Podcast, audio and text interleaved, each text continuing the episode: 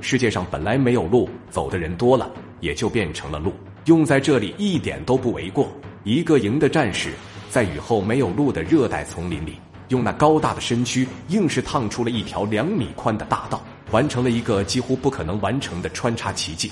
要知道，越军可是学到了穿插战术精髓的徒弟，曾在越法战争中就将法军打到满地找牙。越美战争中，更是将美军打出了心理阴影。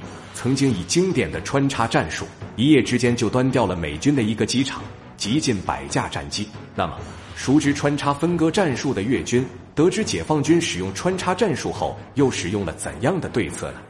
穿插路线被越军识破后，战士们又经历了一场怎样的考验呢？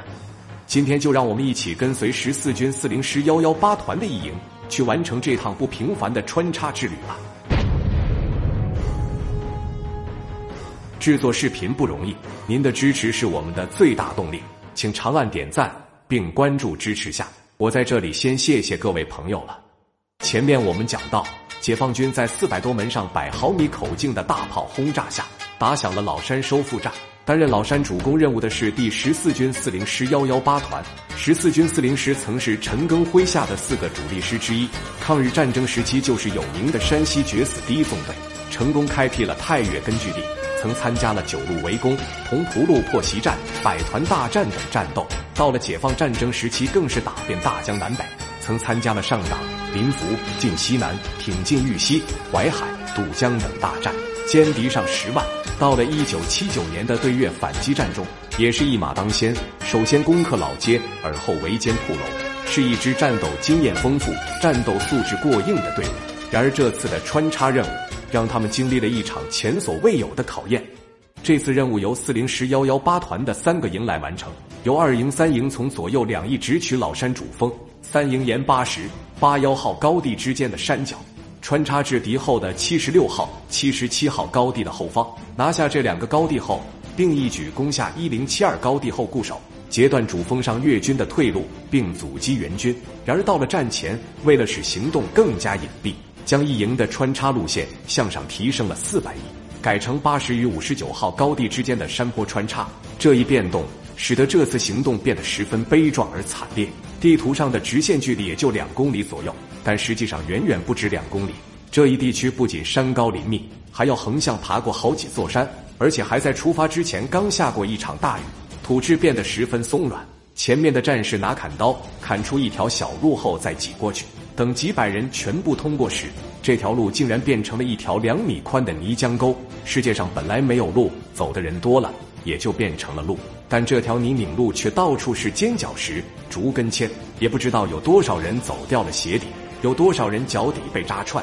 但战士们还是咬牙坚持，尽管他们提前两小时出发，直到后方的炮火准备时，他们还是没能全部到达预定目标。无奈之下。先头的一连只能向一零七二高地发起进攻，但这一举动让越军判明了他们的穿插路线。处于穿插途中的后续部队正好暴露在一零七二与七十六号高地越军的炮口之下。这两个高地上的越军不仅装备了多门大口径大炮，还特意为丛林作战准备了顺发和空爆引信炮弹。这种炮弹只要碰到树枝就能爆炸，它的弹片散布面积大。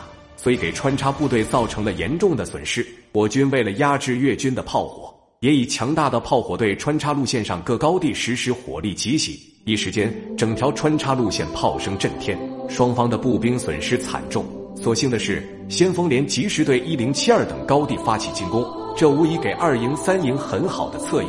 在敌我不明的情况下，山上的越军不敢向这边溃逃，增援部队更不敢轻易上山。虽然当天没能拿下这个高地。但也完成了阻敌与断援的任务。战后据缴获主峰上越军的作战地图上显示，上面标注的我军可能穿插路线与一营实际穿插路线完全重合，也就是越军的炮口早就瞄准了这一区域。